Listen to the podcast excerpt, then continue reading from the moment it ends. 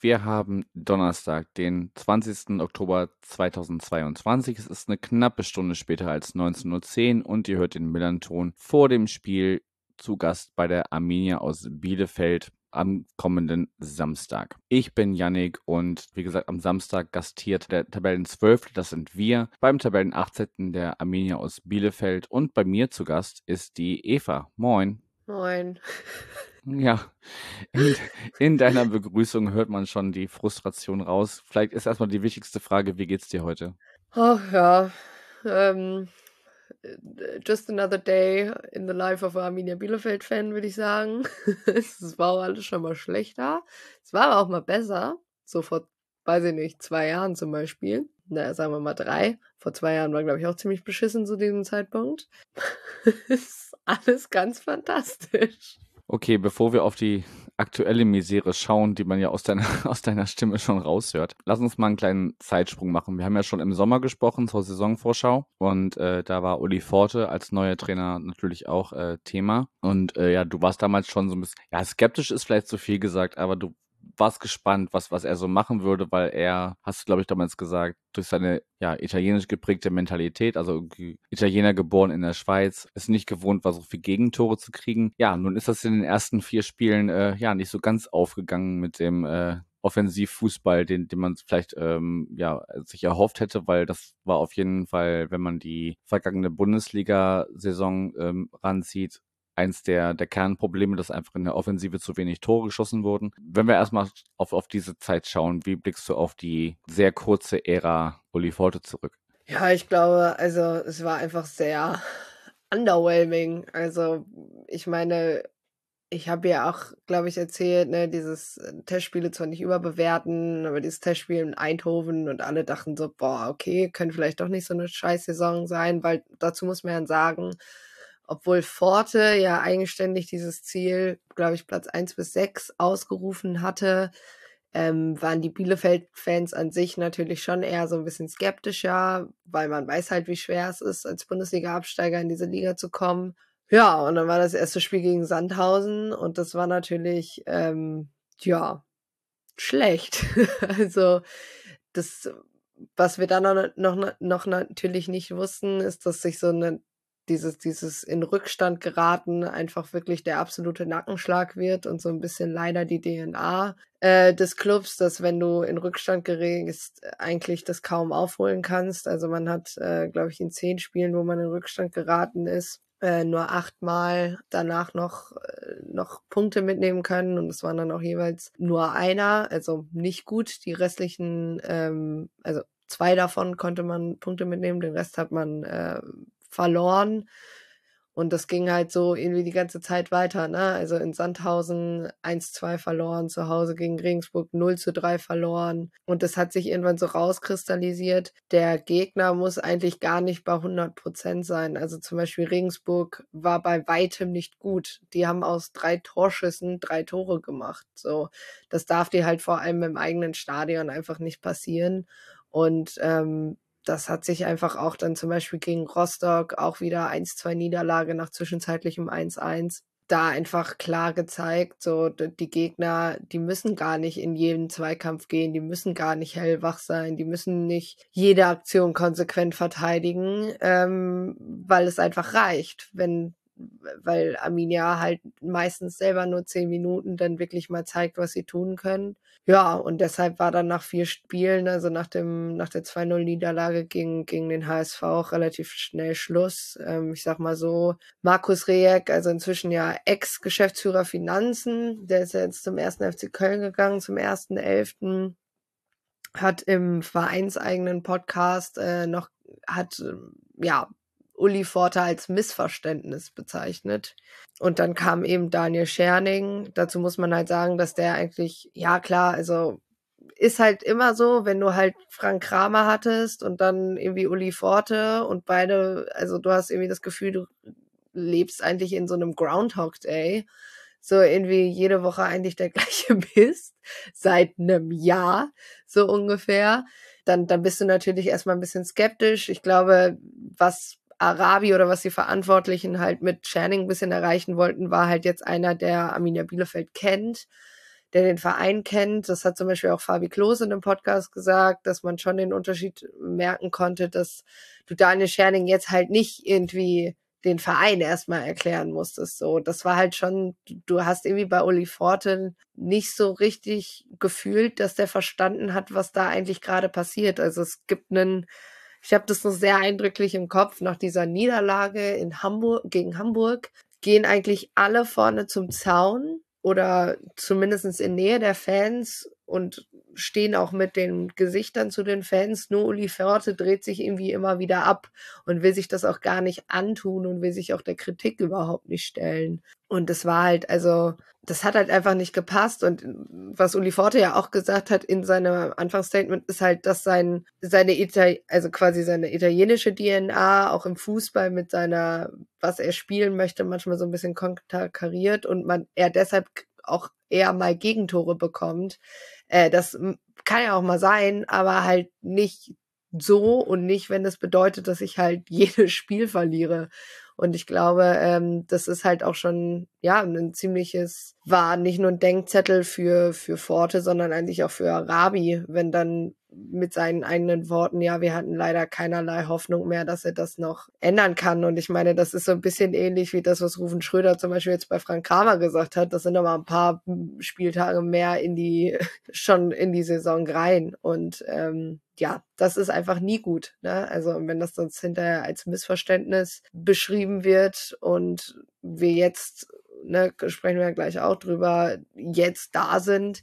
Ja, ist halt einfach, Fans fühlen sich halt so ein bisschen verarscht, haben halt auch einfach, stellen grundsätzlich Dinge in Frage und äh, das ist einfach dann auch für den neuen Trainer, der reinkommt, nie einfach. Ja, dass es für ihn nicht einfach ist, haben auch die, die vergangenen Ergebnisse gezeigt. Und ähm, vielleicht müssen wir nochmal kurz für diejenigen äh, unter den HörerInnen, die das nicht wissen, nochmal kurz äh, Daniel Schenning so ein bisschen einordnen. Also er hat quasi, wie man immer so sagt, Stallgeruch in Bielefeld, war aber zuletzt äh, Trainer in Osnabrück und äh, davor Co-Trainer in Paderborn hat aber davor äh, unter anderem auch A-Jugend und die zweite Mannschaft trainiert, soweit richtig, ne? Ja, genau. Ist, ist so ein bisschen, sagen wir mal so, hat so ein bisschen die Umgebung hier mitgenommen. Ist ganz gut, dass er den Verein Take, den nicht mitgenommen hat. Ich glaube, dann wäre diese Vorstellung ganz, ganz schnell übel abgedriftet.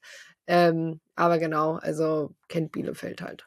Ja, nun ähm, sind die vergangenen Ergebnisse äh, jetzt nicht alles andere als positiv, trotz Trainerwechsel. Also ihr wart die ersten äh, zweitligaweit, die äh, die Reißleine gezogen haben wie du gerade schon hast anklingen lassen, in so Nebensätzen äh, schon nach dem vierten Spieltag und äh, relativ früh dementsprechend. Äh, also die einzigen, die es bisher noch nachgezogen sind, sind äh, Nürnberg und Fürth, wo schon ein neuer Trainer auf der Bank sitzt. Und dann ähm, nehme ich mal eine Frage von äh, Hörer Mörmsken mit rein, weil das gerade so schön passt. Wird Scherning noch vor dem Winter wieder gehen müssen? Ist er überhaupt das Problem? Und was ist mit Klos? Warum wurden keine, warum wurde kein zweitligareifer Ersatz, so ist richtig, für die Abwehrspieler im Sommer geholt? Das sind viele Fragen auf einmal, aber du kannst ja mit einem Teil anfangen. Okay, ähm, mit, ich fange einfach tatsächlich mal mit dem letzten Punkt an, weil ich da gerne ein bisschen widersprechen würde. Weil das ist, also das so ein bisschen in eine Kerbe schlägt, die ich äh, jetzt schon öfter verfolgt habe, auch bei Bielefeld-Fans und die mir ein bisschen auf den Keks geht. Gerade das Rumhacken auf Olli Hüsing. Ja, klar, der hatte einen unglücklichen Start in die Saison, aber sorry, wer hatte das nicht in dieser Mannschaft? Ähm, also da lassen ja sämtliche Spieler einfach Qualitäten vermissen und irgendwie ähm, haben sich ganz viele Leute auf Olli Hüsing und im Sturm auf Janis Serra eingeschossen was ich tatsächlich ein bisschen schwierig finde, auch weil Olli Hüsing als neu in die Verein kommende Person ziemlich schnell die Kapitänsbinde übernehmen musste, weil eben Klos ähm, verletzt ist, Priedel verletzt und äh, dann ist eben Hüsing da so nachgerückt. Ich finde halt nicht Zweitligareife Verteidigungsspieler, finde ich ehrlich gesagt bisschen hart. also es ist halt diese Defensive ist halt einfach das das, und das habe ich vor der Saison schon gesagt, einfach das ganz, ganz große Problem gewesen vor dieser Saison, weil es der Mannschaftsteil war, der die größten Veränderungen durchgemacht hat. Ich glaube, äh, das ist vollkommen egal, welchen Verein man da nimmt. Wenn eine ganze Defensive einmal durchgewürfelt wird, geht es meistens nicht gut aus. Ähm, und dann hast du, ist es einfach auch so, dass bei allem Respekt vor Martin Freisel, ähm, dass man auch hinten einen Torwart hat, der auf der Linie einwandfrei ist oder da also wirklich die ärmste Sau ist, aber gerade im Aufbauspiel für mich ein Fragezeichen auch ist und damit auch zum Teil irgendwie die Defensive überhaupt nicht richtig ordnen kann und auch einfach diese, die Reihe vor der Defensive schon ja keinen Zugriff hat. Und also von daher würde ich die Formulierung finde ich ein bisschen schwierig. Ich glaube, es ist eher einfach das Problem, warum hat man wahrscheinlich nicht einfach schon darauf im, im Bundesliga-Jahr mehr hingearbeitet, da eine, eine vernünftige Achse hinter zu haben. Klar, Andrade, Ramos waren beide auch in der Bundesliga-Saison schon da. Aber da spielt halt vor allem Andrade, weil Ramos äh, für mich auch irgendwie Fragezeichen ist. Es ist halt so, und ich meine, also Olli Hüsing als nicht zweitligareif zu bezeichnen, ist, glaube ich, ein bisschen gemein, wenn man sich so ein bisschen seine Vita anguckt. Also von daher, klar, bei 23 Gegentoren ist auch die Defensive ein Problem, aber äh, also wie gesagt, ich bin da irgendwie so ein bisschen angenervt von diesem Draufdreschen auf immer Hüsing, äh, weil ich das für nicht zielführend und einfach statistisch auch falsch ist. Also das ist einfach statistischer Blödsinn. Ja, ich weiß, man kann nicht alles mit Statistiken bestreiten, aber wenn man sich seine Statistiken mal anguckt, ist der, glaube ich, der, der am zweitmeisten Kilometer abspult von allen Bielefeldern, der die meisten Zweikämpfe gewinnt. Ähm, und all, all sowas, ne? Also, und das brauchst du ja auch schon irgendwie in einem Abwehrchef und in einem Kapitän. Das dazu, weil das kommt dann ja auch irgendwie, das kann man, glaube ich, dann verbinden, muss Daniel Scherning gehen, ähm, liegt es nur an ihm.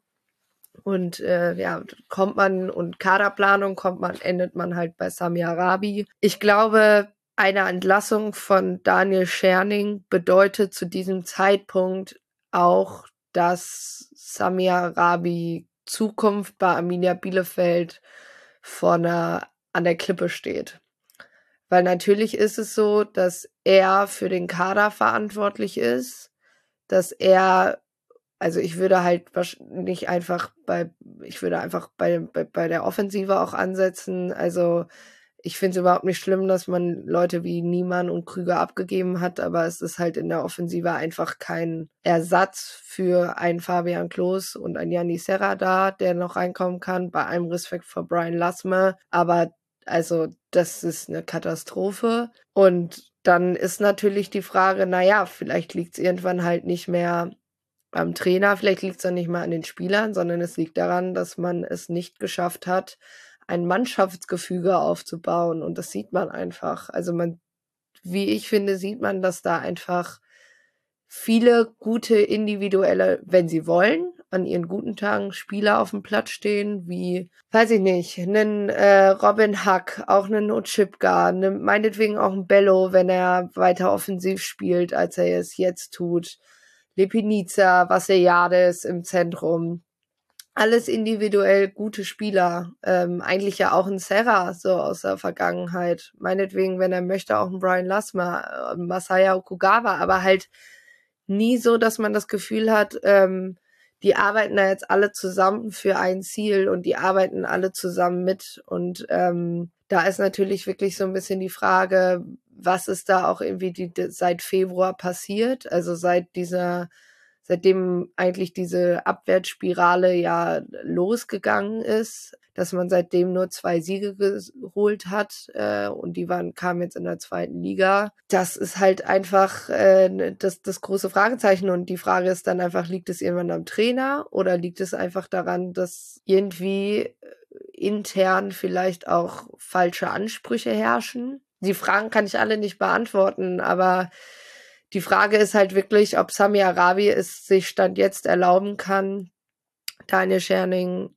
sowohl ihn über den Winter zu halten, als auch ihn gehen zu lassen, weil es unweigerlich bedeutet, was mit ihm passiert. Äh, klar ist natürlich auch, dass es nicht so einfach ist, weil Sami Arabi einfach seit mehr als elf Jahren in diesem Verein ist. Das ist jetzt nicht einer, der irgendwie seit drei Jahren da ist, wo du dann einfach sagst, so ja, komm, ist jetzt, ne, schön und gut, aber äh, jetzt geh mal. Das ist halt nicht so. Und ich glaube, das ist einfach ähm, eine verdammt große Zwickmühle, in der sich Arminia Bielefeld gerade befindet, wo ich auch einfach keine Antwort drauf habe. Also weil bei aller Liebe, wenn ich mir den Trainermarkt angucke und man muss ja wirklich auch mal gucken, welche Namen jedes Mal kursieren, wenn irgendeiner von Vere den Vereinen einen Trainer rausschmeißt. Also ich meine, Kräuter Fürth hat jetzt immer noch keinen neuen Trainer. Also ich meine, mit Marc Schneider lief es jetzt vorher auch nicht gerade fantastisch. Ich glaube, den hätte man auch schon vor fünf Spieltagen entlassen können. Das ist, alle Leute fragen sich dann ja immer, ja, aber wer soll denn kommen? Und diese Namen, die da kursieren, sind ja also wirklich bestenfalls gruselig. Ich meine, in Bielefeld taucht ja immer gerne der Name Bruno Labbadia auf. ja, mein Gott, wenn er uns vom Abstieg bewährt, aber wen soll der, also wie soll der denn bezahlt werden? Und dann habe ich, stehe ich ja im Sommer wieder vor dem gleichen Problem, weil wir wissen auch alle, Bruno Labbadia als Feuerwehrmann, ich glaube, dass der das gut kann. Das kann keiner von uns in dem Sinne bestreiten. Aber es ist halt auch klar, die Saison danach ist nie gut und das bringt nichts. Also wir brauchen ja irgendeine Form von Konstanz. Und also ich meine, hey, Frank Kramer ist jetzt wieder frei. Juhu. Ja, können Sie auch nochmal mit Uwe neu ausprobieren, kommt bestimmt auch richtig gut. Also, ne, klingt jetzt alles so ein bisschen polemisch, aber ich, also die Frage muss halt auch gestellt werden, ja, wer soll es denn übernehmen? Wer soll denn jetzt aus dieser, aus diesen Einzelspielern eine Mannschaft formen, wenn die Stimmung hier auch inzwischen an einem Punkt ist, wo man halt sagt, ganz ehrlich, ihr gebt, also ich habe jetzt glaube ich, so oft wie noch nie von, von Leuten auf Twitter gelesen, von Bielefeld-Fans, dass sie sich null mit dieser Mannschaft identifizieren können. Und das ist ja, glaube ich, wirklich so das letzte Mittel oder das letzte Druckmittel, was ich als Fan auch irgendwie habe, zu sagen, so, ey, ich identifiziere mich mit dem Verein, aber mit den elf Leuten, die da auf dem Platz stehen. Das könnte mir egaler nicht mehr sein. Und diese, diese Resignation, die ja auch gestern von den äh, anwesenden Fans irgendwie Stuttgart war oder ähm, auch, auch nach dem Karlsruhe-Spiel. Da gab es ja keinen, weiß ich nicht, Fordern der Trikots oder um Platzgejage oder was auch immer, sondern da wurde einfach gesagt, so, nee, die verdienen halt auch einfach nicht mehr, dass wir mit denen reden. Und ich glaube, das ist wirklich immer, das ist Zeugnis dafür, dass da ganz, ganz was im Argen ist. Und die Frage war, glaube ich, auch noch nach Fabian Klos.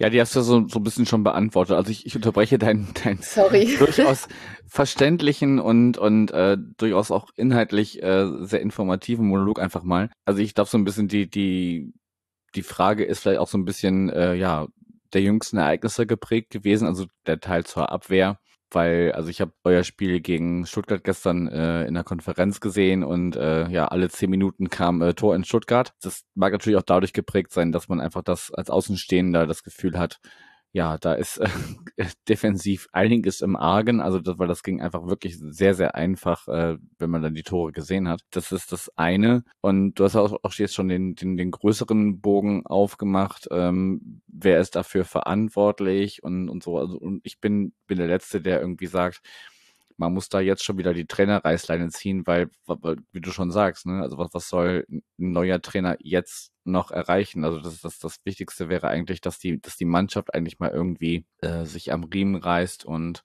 da irgendwie selber sie befähigt sieht, den, den äh, Karren aus dem Dreck zu ziehen. Vielleicht nehmen wir aber noch eine Hörerfrage da mit rein. Ähm, zum Thema Bündnis Ostwestfalen und du hattest Neuhaus ja auch schon erwähnt und äh, Arabi auch. Also wärst du der Meinung, dass, ja, du hast gesagt, der ist schon lange da, aber das ist ja auch nicht immer nur, das ist ja nicht unbedingt ein Qualitätsmerkmal. Ne? Manchmal ist ja auch einfach, äh, ja, stehen die Zeichen so, dass man sagen muss, äh, ja, lang gemeinsam geführte Wege müssen sich trennen und ähm, ja, hätte lieber Arabi statt Neuhaus gehen sollen. Also, das ist ja sowieso was, so diese, diese ganze Persona Neuhaus das ist, äh, ich habe das, glaube ich, irgendwann mal verglichen, das ist wie BVB-Fans mit Klopp. Also auch zum Teil diese, diese Verherrlichung von einem Trainer. Also ich meine, der hat richtig gute Arbeit hier mit dem Ausstieg geleistet, aber also bei aller Liebe, wir wären, wenn Arabi gegangen wäre und Neues geblieben wären, wir wären halt niemals in der Bundesliga geblieben in dem ersten Jahr. Also mhm. da bin ich ziemlich großer Überzeugung von, weil da auch einfach das Problem war, dass Neuhaus ja am Ende nur noch mit Klos geredet hat und mit niemandem anders. Also das, was hinterher so ein bisschen gegenteilig war, also bei Kramer dann, dass ungefähr am Anfang alle gerne noch mit Kramer geredet haben, außer Klos so ungefähr. Also das wäre wär auch nicht lange gut gegangen. Die Frage ist, also von daher, da glaube ich, ist die Frage, wenn hätten halt beide gehen müssen. Also, aber also Neuhaus geblieben wäre in meiner meiner Meinung nach auch nicht die Lösung gewesen, so. Aber bist du, bist du denn nach wie vor ein Verfechter, dass Arabi bleiben soll, oder? Ja, also man muss dazu sagen, dieses, er ist lange da, das meinte ich nicht mit, ähm, ne, deshalb muss man an ihm festhalten, sondern ich meinte damit eher, dass es dadurch schwerer fällt, ihn gehen zu lassen. Ja gut, das ist klar, das ist klar. Ne, oder beziehungsweise, dass es für die, die das im Endeffekt bestimmen würden, also rund um Aufsichtsrat, dass das gar nicht mal so einfach ist, auch weil gerade auf der anderen Geschäftsführerposition eben ein Wechsel stattgefunden hat. Das heißt, äh, ich glaube, das führt auch nochmal dazu, dass du sagst, okay, dann müssen wir uns, wenn jetzt überlegen, ob wir den Verein komplett neu aufbauen, in dem Sinne auch. Ich glaube, das ist gar nicht so einfach. Das Ding ist, ähm, hier, also Arabi war ja immer schon so, der als erstes, wo als erstes immer, wenn irgendwas nicht läuft, gefordert wurde, Arabi raus. Also ich glaube, ich habe das selbst vor der Aufstiegssaison dreimal gehört, so ungefähr. Also er war immer so ein bisschen der Prellbock sozusagen. Hm, genau. Und deshalb ist das halt, es klingt immer so ein bisschen blöd, aber das, das ist halt zum Teil irgendwie so ein, so ein Reflex, der hier passiert, den ich für lange, also ganz, ganz lange wurde halt das, was Arabien geleistet hat, auch überhaupt nicht anerkannt. So richtig. Also mit was für Mitteln der hier eigentlich jahrelang gearbeitet hat. Und dann ist jetzt halt irgendwie, als da mal ein bisschen Geld da war, wurde ja, glaube ich, irgendwie erwartet, dann wir holen jetzt hier direkt äh, Meisterschaft, Champions League ähm, und let's go, so nach dem Motto. Und ich glaube einfach, dass ja, dass, dass, dass da diese Reflexe greifen. Ich, ich habe halt, also ich meine, ich muss glücklicherweise diesen Verein auch nicht leiten. Ich finde es unfassbar schwierig zu sagen, weil auch da die Frage ist, also bei aller Liebe, aber wenn ich mir auch Sportgeschäftsführer angucke und da einmal quer durch Deutschland gucke, also da gibt's jetzt auch nicht so viele, wo ich sagen würde, oh ja, nee, doch, äh, den kann ich mir schon vorstellen, auch weil, also man hat ja die Sportchefführer oder Sport, wie immer das jetzt, äh, in welchem Verein, Geschäftsführer Sport oder wie immer das auch heißt, das heißt ja gefühlt auch Ja, oder Vorstand Sport oder was auch immer, ja. Genau. Das ist ja auch keine Position, die meistens lange besetzt ist. Deshalb ist es, glaube ich, immer, wenn irgendwo eine Position ja überdurchschnittlich lang von der gleichen Person geführt wird, desto schwerer ist es da erstens eine Nachfolge zu finden, die schnell übernehmen kann und die bestehende Strukturen mit übernehmen kann, weil gerade das ist dann ja noch viel, viel schwerer auf der Position. Du brauchst ja einen, der diese komplette Scouting-Abteilung auch irgendwie übernimmt, der das irgendwie alles regelt. Und wenn, natürlich ist es so, wenn, wäre dann der Zeitpunkt in diesem Winter da, weil du halt einfach im Winter ja wirklich zwei, zwei Monate Pause hast und einfach, ne, da die Chance, wenn hättest da irgendwie annähernd was zu tun und als neuer Sportgeschäftsführer auch direkt was zu tun und da direkt Verpflichtungen reinzuholen. Ja, ich, ich weiß es nicht. Also ich weiß, das ist ja, glaube ich, wirklich einfach das Schlimmste. Ich, man fragt, hinterfragt alles aber also persönlich von meiner Stelle aus habe ich aber auch einfach keine Lösung. Also ich wüsste nicht, was die perfekte Lösung wäre. Würde mir jetzt jemand irgendwie so einen 80-seitigen Portfolio hier hinklatschen und sagen, pass auf, das, das, das sind die nächsten Schritte, der, der, der kommt rein und das, das, das wären die Ziele. Ey, okay, würde ich mir anhören. Aber jetzt alle rauszuschmeißen und zu sagen, ja, hier Spieler können eigentlich, eigentlich auch alle gehen. Ja, herzlichen Glückwunsch, dann, wen wollt ihr spielen lassen? Die U19, wenn das Jahr neu wieder anfängt? Also, es, es ist ja so. Also, also mir ist halt auch immer dieses, ja, der muss weg. Ja, aber wer soll denn kommen? Also wie soll, wer soll das hier übernehmen? Und was, was soll denn als nächstes kommen? Das ist für mich halt immer so ein bisschen die Frage. Und ähm, ja, keine Ahnung. Also das ist halt das, wo ich deshalb denke, das sind alles berechtigte Fragen und ich, ich verstehe auch den Unmut. Aber ich weiß halt gerade auch einfach nicht, wie es besser laufen soll. Also nicht im Sinne von, natürlich weiß ich, dass es sportlich besser laufen soll, aber ich weiß gerade einfach nicht, was wären jetzt der Plan B in allen Belangen. Trainer rauswerfen, Sportchef rauswerfen, acht Spieler suspendieren und im Winter dann sagen, okay, wir machen jetzt einen Clean Cut. Funktioniert nicht. Meiner Meinung nach wird das nicht funktionieren, weil einfach dann dann musst du wirklich wenden, sagen, ja, dann brauchen wir eine komplett neue Mannschaft, weil das ist ja jetzt dann schon so viel zerbrochen ähm, und so viel Vertrauen verloren gegangen von Fans in den Verein, von Fans in die Spieler, von Spieler in den Verein, von Spieler untereinander wahrscheinlich, von Spielern in die Geschäftsführung, dass ich nicht weiß, wie du das dann wieder beheben willst. Okay, wow, ich weiß jetzt gar nicht, wie, wie ich da jetzt irgendwie eine, eine positive Note draus ziehen soll, weil das ja echt alles sehr, sehr düster klingt und ähm, man muss ja vielleicht auch dazu sagen, ähm, die, die Fragen, die jetzt äh, uns erreicht haben hier zu, zu unserer Aufnahme, sind ja natürlich alle aus der aus der St. Pauli-Bubble sozusagen. Also die gucken auch alle von außen drauf und äh, ja, du hast jetzt sehr schön als äh, persönlich Betroffene da, das versucht einzuordnen, weil du, dass du einfach auch nicht weißt, okay, ja, es läuft scheiße, aber was, was soll denn äh, oder was, was soll man denn anders machen, damit es irgendwie anders läuft. Dann gehen wir nochmal kurz auf die persönliche Ebene, bevor wir mal aufs Spiel am, am Samstag umschwenken. Mel möchte gerne wissen, wie hältst du das alles aus? äh, ich glaube, jetzt wird es kurz ein bisschen kitschig, ähm, weil einfach. Ich glaube, das ist vollkommen legitim. ich, also, so komisch wie es klingt, aber einfach also Fußball, ne, drei Euro ins Phrasenschwein, aber Fußball ist ja mehr als die 90 Minuten. Und ganz ehrlich, Fußball war vor allem bei Arminia immer schon weniger der Fußball. Also dafür bin ich zu lange Fan von diesem Verein. Ich meine, die letzten beiden Jahre waren einfach von der Tabellensituation somit das äh, erfolgreichste, was ich je erlebt habe, so richtig als Fan. Ich weiß, traurig. Ähm, und es ist einfach, es macht komischerweise trotzdem einfach so drumherum immer noch Spaß. Also irgendwie gucke ich mir die Spiele immer noch an. Ich plane immer noch Auswärtsfahrten, weil halt einfach die Menschen darum mir das so geben. Also ich habe es gestern, glaube ich, schon mal auf Twitter geschrieben, Fußball hat mir sehr viel gegeben, nimmt halt gerade sehr viel. Aber es ist halt so, dass es mir viel gegeben hat und was es mir gegeben hat, ist zum Teil halt noch da. Und ähm, das hat dann auch einfach was damit zu tun, dass ich halt durch Fußball hier, ne, also dass ich jetzt hier auch so sitze und ähm, einfach, ja, gute Menschen darum habe, die mir halt dabei helfen, dass ich das aushalte.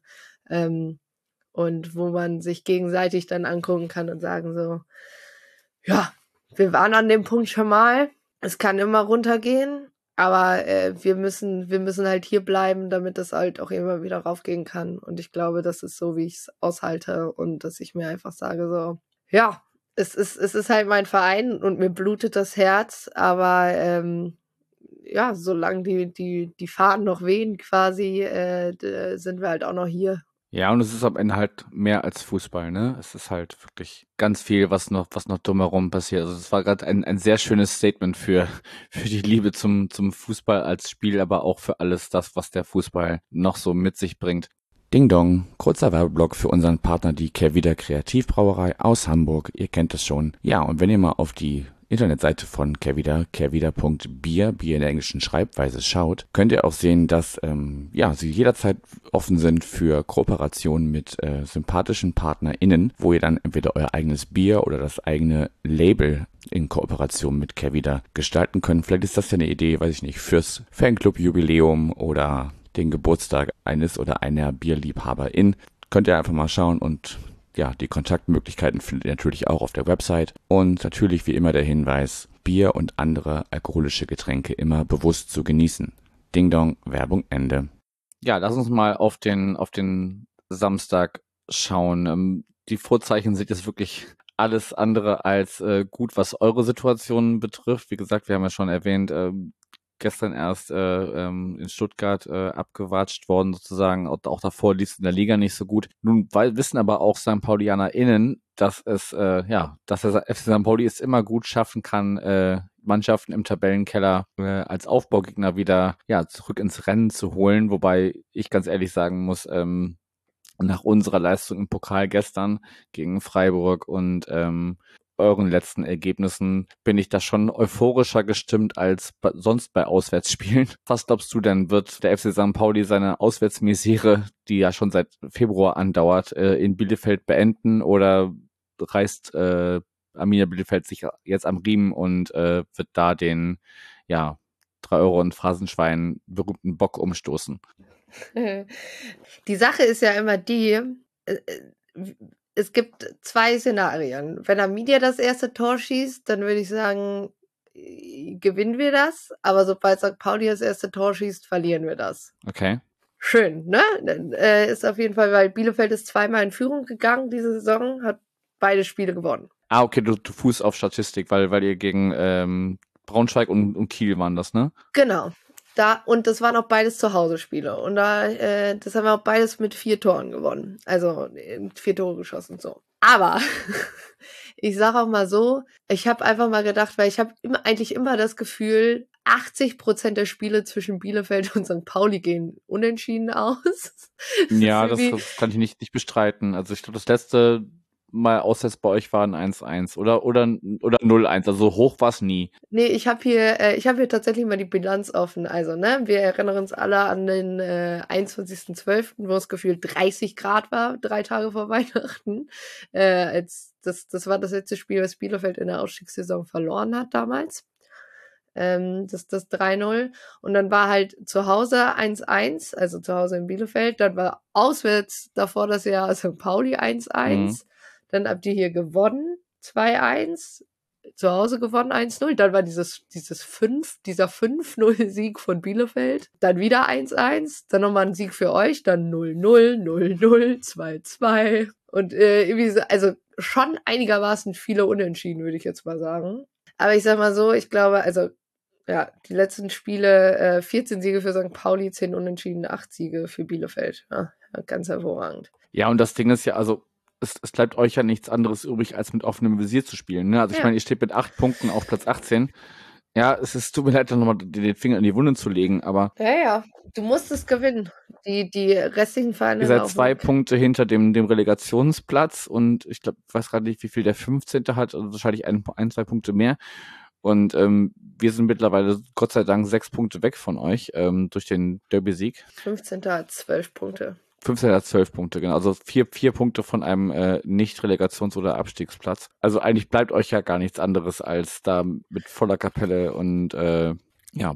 Ja, ja, klar, genau. Also das ist halt, das ist eh klar und davon abgesehen, dass so nach den letzten Spielen, also ich meine, das Ding war ja auch, dieses Hannover-Auswärtsspiel war ja auch, wo man eigentlich gesagt hat, okay, das war gerade in der zweiten Halbzeit eine gesteigerte Leistung, aber es reicht halt nicht mehr, ne? Also wir sind halt an einem Punkt, wo es nicht mehr heißt, so, naja, aber wir haben uns in der zweiten Halbzeit ja eigentlich gar nicht so schlechte Anken gestellt. Naja, aber das Spiel ging halt verloren. Punkt. Also davon können wir uns einfach nichts mehr kaufen. Und vor allem, wenn die Reaktion darauf dieses Spiel da gestern Abend ist. Und ich meine, also es gab, die Pressekonferenz ist erst morgen.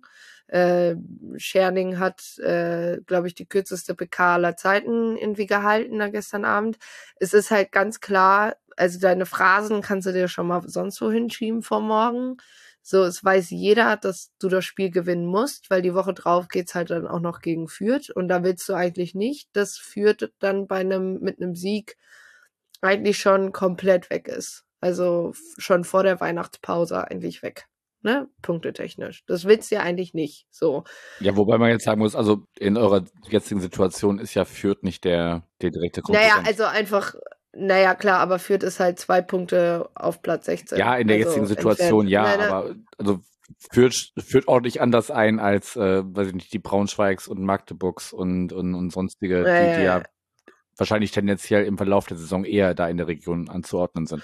Ja, gut, äh, wird, wird man sehen, äh, glaube ich noch. Aber äh, klar, also das ist halt, ähm, ne, musst du gewinnen, gar keine Frage. Ähm, wenn du es nicht gewinnst, weißt du halt auch nicht. Ähm, dann ist halt, ja, ähm, wie gesagt, dann kannst du halt eigentlich wirklich äh, auch sagen, okay, jetzt können wir eigentlich auch alles hier vergessen. Aber ja, also St. Pauli kommt halt mit unfassbar viel Selbstvertrauen. Ich glaube, es gab keinen schlechteren Zeitpunkt, als gegen St. Pauli zu spielen als jetzt, weil ich meine, ich hätte jetzt gesagt, vor dem vor dem Derby-Sieg hätte ich auch gesagt, so, pff, ja. Wäre machbar gewesen. Ja, was heißt, wäre machbar gewesen, aber ähm, wäre halt vielleicht nicht so die klaren Vorzeichen gewesen, wie sie jetzt sind. So möchte ich es, glaube ich, ausdrücken.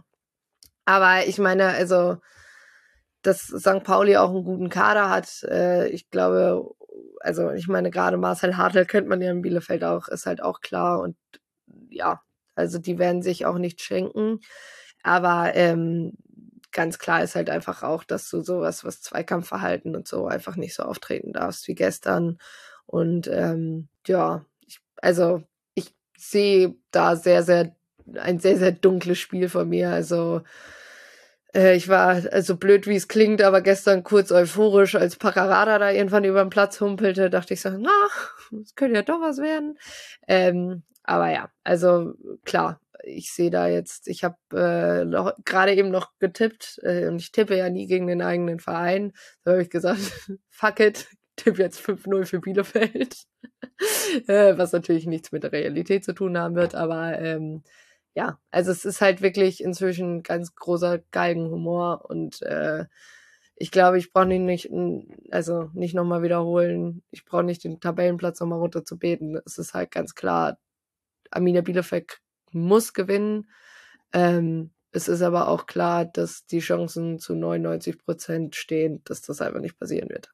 Okay, also ich würde dir auf jeden Fall raten, auf dieses Ergebnis, was du wahrscheinlich in einer Tipprunde gegeben hast, kein Geld zu setzen, aber das ist wahrscheinlich eh klar. Ich weiß jetzt nicht mehr aus dem Kopf, wie die Punkt, der Punktestand äh, vom FC St. Pauli in der ersten Saison von Schulz war, kurz vor der Winterpause, aber ähm, ja, wir haben ja damals auch gezeigt, dass man sich äh, aus, aus so, einem, so, so einem Tal auch wieder ähm, rausspielen kann. Von daher sehe ich ja von außen betrachtet, auch wenn die letzten äh, ähm, Auftritte anderes vermuten lassen, noch nicht alles verloren. Es sind erst, es ist ja der 13. Spieltag erst jetzt am Samstag. Von daher ähm, sind danach auch immer noch ähm, 21 Spiele zu spielen und wir werden sehen, wie es ausgeht und ja, jetzt schauen wir aber erstmal, wie es am Samstag läuft. Du bist äh, ja verhalten, pessimistisch, möchte ich es ausdrücken. Und ähm, genau, wir hören uns dann ähm, am Montag nach dem Spiel wieder und schauen, wie es ausgegangen ist und können dann ja so einen kleinen Ausblick wagen, was jetzt noch diese der Rest, der Rest der, der Hinrunde so, so birgen könnte. Ja, ich äh, freue mich natürlich auch äh, trotzdem ein bisschen, dass ihr euch auch wieder gefangen habt. Ähm, außerdem ist das sehr nah dran an meiner Saisonprognose für St. Pauli gerade jetzt. Also hey, vielleicht seid ihr so der eine Verein, den ich richtig getippt habe am Ende. Nehme ich, sage ich ganz ehrlich. Ähm, nee, also wie, wie gesagt, man wird sehen. Bielefeld hat mich auch in, bis jetzt auch in den unerwartesten Momenten überrascht. Unerwartesten Momenten. Ich kann noch nicht mehr reden. Äh, überrascht, so, so 6-0 gegen Braunschweig auf einmal oder so. Ähm, man weiß ja nicht, äh, never say never und so. Aber ich äh, wünsche natürlich auch allen fahrenden St. Pauli-Fans äh, eine sichere Fahrt. Das ist ja leider, muss man ja auch gerade sowohl jetzt als auch äh, in Anbetracht der Historie von St. Pauli in Bielefeld sagen, ähm, äh, da schon mal auch äh, vollste Solidarität und äh, ja, hoffentlich geht das alles gut und ähm, ja, dann auf ein gutes Spiel. Gut, ich war also ich, ich glaube, du spielst auf die auf die Geschehnisse ringsrum auch äh, in, ne, in ähm, Präsenz von Polizei und so an. Das äh, ist aber leider jetzt momentan als St. Pauli-Fan so, dass äh, du dir nicht mal rings ums eigene Stadion sicher sein kannst. Aber das steht auf einem anderen Blatt. Eva, ich danke dir für deine Zeit und ähm, ja, wir sehen uns auf jeden Fall am äh, Samstag in Bielefeld und äh, ja, allen, die hinfahren, kommt gut hin, kommt auch gut zurück. Wer im Sonderzug ist, äh, kann mir gerne Hallo sagen, wenn er oder sie möchte. Und äh, ja, auf äh, ein schönes Spiel am Samstagabend. Macht's gut, ciao.